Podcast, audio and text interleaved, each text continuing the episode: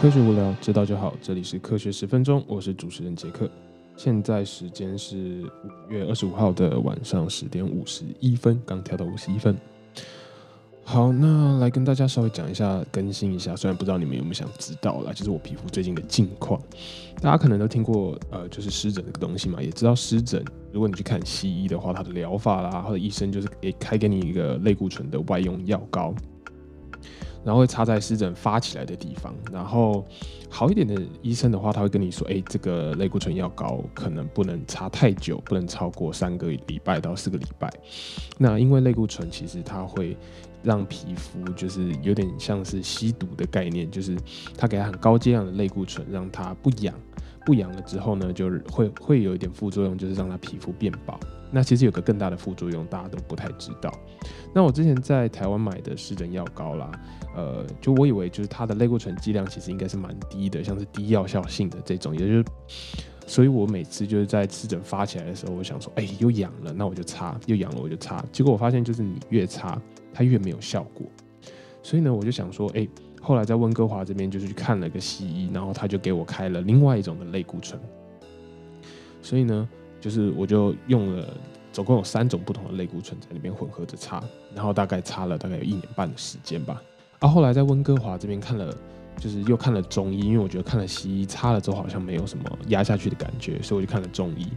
那这个中医生呢，他就跟我说，其实他是一个皮肤专科的中医，他跟我说这是一个类固醇依赖的一个疾病。那类固醇依赖这个疾病，就是因为擦太久类固醇，然后皮肤产生了类似抗药性的这种情况，就是你。一直都给他这种毒品之后，他就想要更高效的、更更强的毒品，所以需要更强的类固醇才能就是满足皮肤的这个需求。那他建议说，这个中医就建议说，我要停掉类固醇，就是不能再继续给喂这个毒品给他了，不然你的皮肤就会呃更依赖，然后完全不会自己产生呃所谓的皮质醇这样的东西。那不然去找西医的话，就会只是开更强效的类固醇，甚至是变成用吃的，让它剂量更高。所以这个中医觉得不能一直这样下去，希望我就是把类固醇这个停掉。那我停掉之后呢，我就是非常非常的痛苦，因为整个皮肤就会开始红肿啦、痒啦、破皮啦，很敏感，对温度很敏感，就像是发烧那样，一下忽冷忽热的。然后我整个皮就是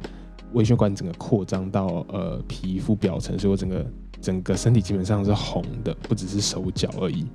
那都有这样的。就是类固醇的戒断反应，就像毒品戒断症状这样子一样，只是我是对类固醇。然后呢，现在经过了就是两个月的中医针灸、中药调理，加上一些减敏的治疗，慢慢的，呃，如果比起刚开始阶段的时候，大概要好了四十 percent 左右。所以大家真的要好好照顾自己的身体啦，保持心情愉快，不要太大的压力，这样子才会让呃，就是身体比较的。健康，然后不要一直去擦药或者是吃药，不然都会产生这样这样子的一个依赖性啦。好，那也不知道你们信不信，就是 有没有在听我这样废话？那我们就开始讲今天的新闻吧。第一则新闻想要来跟大家比较像是科普的一个方式，用我自己的专业来跟大家稍微讲一下，COVID 检测中的 CT value 就是 CT 值是什么，然后我们常常听到的 PCR，PCR 又是什么样的东西？好，那今天就来跟大家讲一下，现在应该台湾人最关心也是最担心的这个 COVID 病毒啦，还有它的检测原理是什么？那我就稍微要跟大家打一个预防针，就是这边的科普可能有些稍微的枯燥跟原理解释，所以会比较详细，比较无聊一点。那有问题的话，就是有更多的问题都可以私信再跟我说，我会尽量讲的比较一些浅显易懂，希望大家都能吸收进去。那首先呢，我们来讨论什么样结果是阳性之前，我们先来讲。就是了解这个检测的机制是什么。那大家可能听过，就是 PCR，PCR 就是听到烂掉了。像 PCR 的中文名称叫做聚合酶链式反应。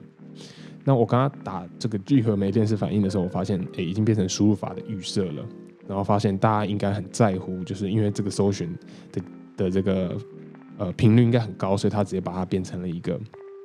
常用词这样子。好，那 PCR 其实就是利用 DNA 的双链复制原理。大家都知道 DNA 是双股的。好，那在生物体外呢，像是实验室的试管内，不断的去扩增同样的这个 DNA。那因为 DNA 的量不是很多，像是我们去刮那个鼻子的内侧或者是喉咙的里面的那个表皮细胞其实都只刮出非常少的细胞，那萃取出来的 DNA 量也非常少，所以必须要用 PCR 这个呃复制的原理呢，这个实验技术去扩增，一直达到可以让机器去侦测到的一个量。那 PCR 原理技术必须要几个材料才能做扩增的这个动作，第一个就是你的 DNA，第二个就是 primer 银子，那我等下会解释。第三个呢，就是 DNA 聚合酶之类的 DNA polymerase。第四个呢，就是去氧核糖三磷酸 DNTP。第五个就是 PCR 的机器。好，那我稍微介绍一下每个材料的用处是什么。DNA 呢，就是你去检测的时候，它会从你鼻子刮刮出来的那些细胞样本，然后在呃那些细胞样本之后，会用一些试剂的方式把所谓的 DNA 啦。跟 RNA 全部都萃取出来，其实比较像是 RNA，因为病毒呢是 RNA，所以我们要萃取 RNA 比较重要。那 RNA 刚刚说 DNA 呃 PCR 就是利用 DNA 复制的原理嘛，那 RNA 只有单股，所以我们必须要先把 RNA 变成 DNA，这时候就需要做一个动作叫 reverse transcription 逆转录这个动作，让 RNA 变成 DNA，然后才方便做 PCR 让机器检测。那这个时候呢，primer 就是一个比较特别的东西了。我发现其实我们实验室用的机器啦，跟材料其实就可以自己检测 COVID，只是 primer 这个东西，呃，必须要映照依照就是现在解密的病毒的基因去特做一个特别设计。所以呢，美国的 FDA 其实有几个设计好的样本，可以大家直接去买，或者是直接跟着那个步骤去设计，然后可以去检测。总而言之来说的话，primer 就是某一小段病毒的基因。那这样小段病毒的基因可以当做一个模板，当做一个起始点，让我们去扩增呃病毒的基因片段。那这个扩增病毒的基因片段呢，是依照着你的 DNA 有没有这个病毒的呃基因片段。譬如说你被感染了，那你就是有一点点这个病毒的基呃这个模板。那病毒的基因模板呢，就可以利用这样的 primer 去做扩增的一个动作。然后去做一个侦测，所以阳性的话就是哦，你已经被感染了，有有这个 DNA 的模板已经被病毒的基因感染了，所以呢，在机器中就会检测到你的 DNA，呃你的 DNA 里面有病毒的基因片段。那 DNA 聚合酶其实就是一个酵素，它可以帮助我们刚刚说的呃这个 primer 粘在你的这个病毒基因模板之后呢，去做一个延长的动作，然后再利用 DNTP 去把这个东西整个延长出来。所以你可以想象，呃，你的 DNA 就是双股这样粘着，然后呃 PCR 就帮你打开，然后 primer 粘上去之后，primer 粘上去，上面上面一条，下面一条，因为是双股嘛，所以打开之后，上面一条，下面一条粘上去之后，延长，是不是就变成四条了？四条了之后呢，每一条再打开，然后再连粘上去，再延长，这样是不是就八呃八条？对，所以就是以二的倍数去做一个成长。那接下来我们常常会呃有听到的这个 CT 值，CT 值其实就是 Cycle Threshold 值。DNA 每被放大两倍，就是我们刚刚说的这个一个一个动作，就是一个拆开复制的一个动作，这样就是两倍，就是一个 CT 值。那以目前的检测标准呢，有些国家是三十五，有些国家三十八以下，就是阳性确诊。这样代表什么是三十五以下？就是代表利用 PCR 这个反应。放大了你的 DNA 二的三十五次方倍，机器会侦测到病毒的基因片段。那 CT 四十以上，他们就规定就是有点像是阴性。那三十五到四十这个 range 就是有点像是哎不太确定，我们还需要做更多的检测。所以 CT 三十五就是以下，所以表示二的三十五倍以下的放大次数就可以检测出来。四十呢就是二的四十倍数。就是放大了二的四十倍次，机器才检测到你的这个基因呃病毒基因片段。所以呢，我们相比下来，CT 三十五跟 CT 四十，其实它们两个的 DNA 片段差了二的五次方倍，也就是三十二倍的量。那我不知道大家有没有，就是可能这边有点比较复杂一点，可能需要想一下。那希望你们有就是有跟上这样的原理了。那 CT 值值的另外一个判断的标准呢？除了告诉我们是阳性还是阴性之外，可以帮我们知知道说，就是 CT 值越低，譬如说已经低于三十五了嘛，可是它到了三十，到了二十八，那就代表这样的确诊病人达到重症的情况可能更高，因为他们所被感染过的病毒的基因量比别人还要比确诊的人还要多很多，所以 CT 值其实也是一个需要特别注意的点，而且它也代表着。就是病毒的量越多，那就表示它更容易去传染给别人，所以它的 transmission 它的传播率也有可能更高。那敏感一点的听众可能就是有听啊，或者是看到我在标题打的是 RT-qPCR 而不是 PCR。那差别就在呢，RT 代表的就是我刚才讲的逆转录 （reverse transcription），因为病毒是 RNA，所以我们要把它转换成 DNA 的这个步骤叫做 reverse transcription。那这次病毒所用的检测技术的呃 RT-qPCR 的 Q 呢，代表的就是 quantity，就是定量。我们刚刚有说，就是 CT 值去定出呃这个病毒的相对量到底有多少。那所以呃整个全名就叫做 Reverse Transcription Quantitative Polymerase Chain Reaction，逆转录定量式聚合酶链式反应。好，就是听起来很装逼，有没有？那你可以去跟不知道的朋友炫泡一下，就是分享一下这样的资讯。那希望有帮助到大家。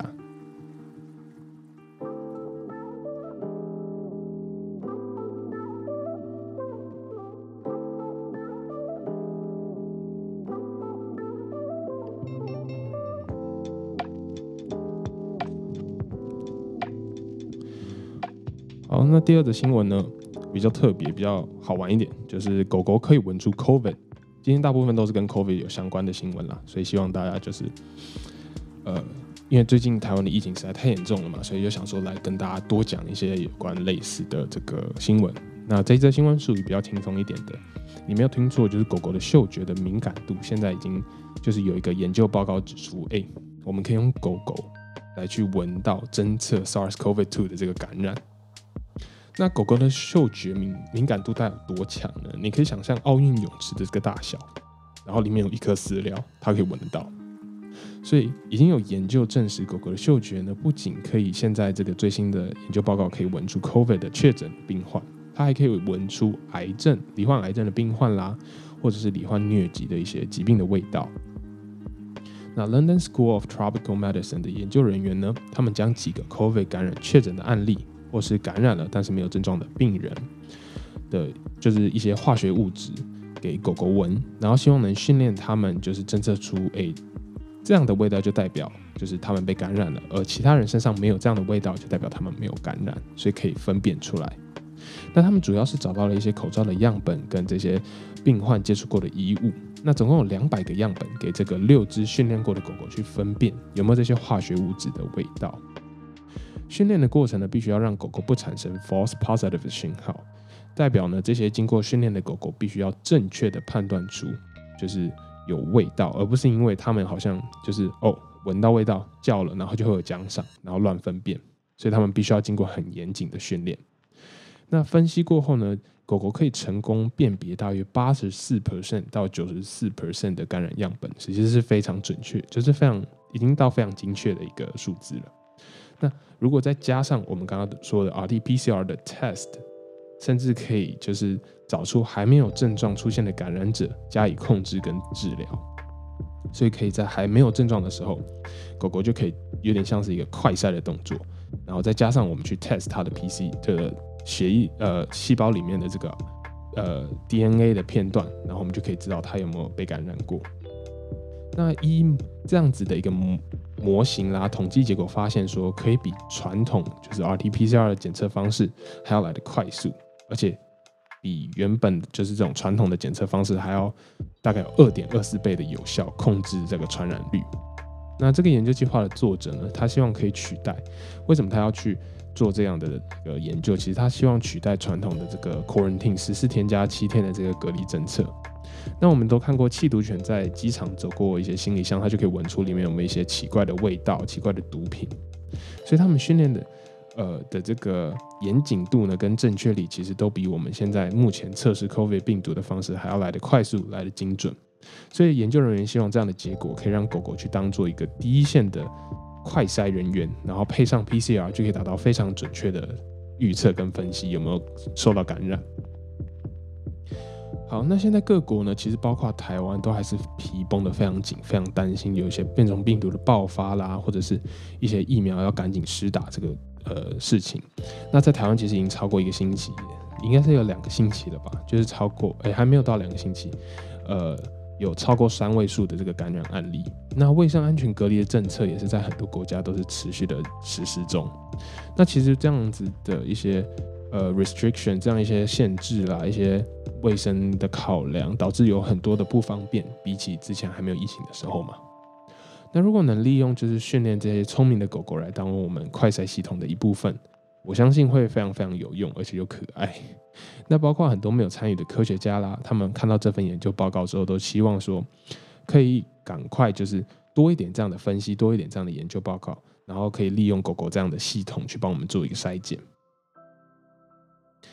好，那就是。很难想象，就是 狗狗这么可爱的东西，其实它利用它的嗅觉可以帮助人类做到这么多的事。那我们也期待说，赶快有没能能不能有这样子的一个特殊的检测方式，来帮大家做一个快筛的动作。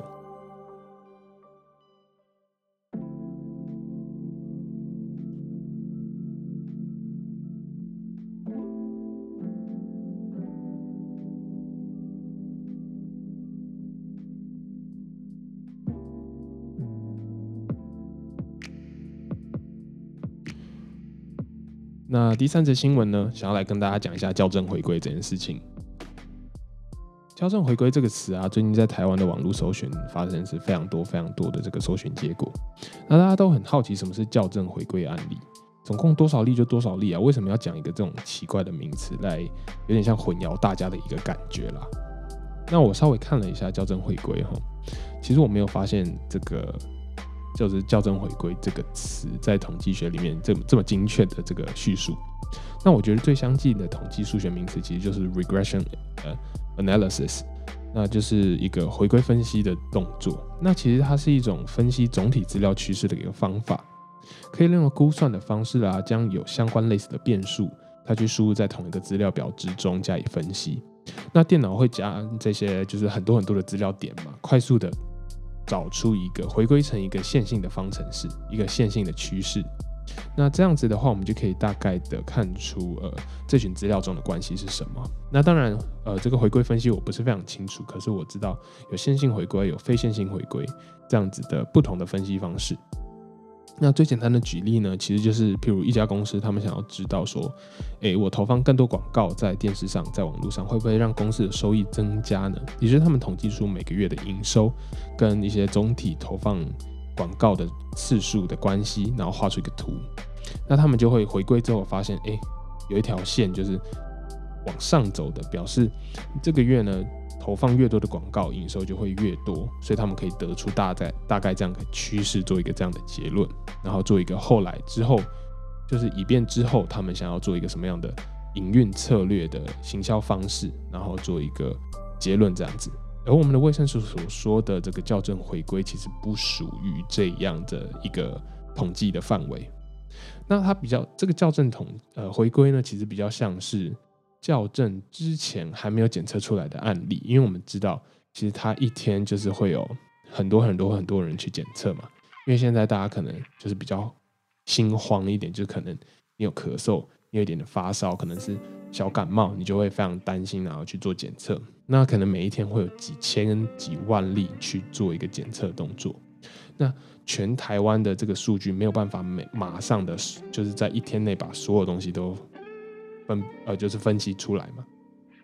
所以变成说每一天实际的确诊案例，还要再加上之前就是确诊案例呃的一个报告再加上去，就是之前没有统计到的，要把它加在这一天上面。那这样子就简称呃校正回归，回归到原有的数字。那以我个人的感觉来说呢，其实这样的东西有点像是一点点像是文字游戏，因为很多人其实会就是被这样的文字搞混。然后我觉得应该要更清楚的说明，就是校正回归到底是怎么样的一个一个一个东西，而且就是不能突然丢出一个名词，然后让大家有点有点有点慌的感觉。然后到底今天是多是三百例还是四百例？那校正回归加三百还是要加两百什么之类的？我觉得这个要讲的非常清楚。然后总共多少，必须要就是告诉大家。不过呢，这样子的校正回归有个好处，就是它会分散校正，然后之后让整体的一个趋势平滑化。那它不会像说像是印度啦，或是美国其他国家，就是在某一天，他们所有的检测报告在那一天就是全部统计出来，然后就可能一天十几万例这样子，就是爆发上去，然后突然又掉下来，就是它不会这样子一下冲上去，一下掉下来，这样差很多。这样子校正回归的好处，就会让整体的趋势比较平滑的往下掉。我们当然是希望看看到这个往下掉的这个趋势嘛。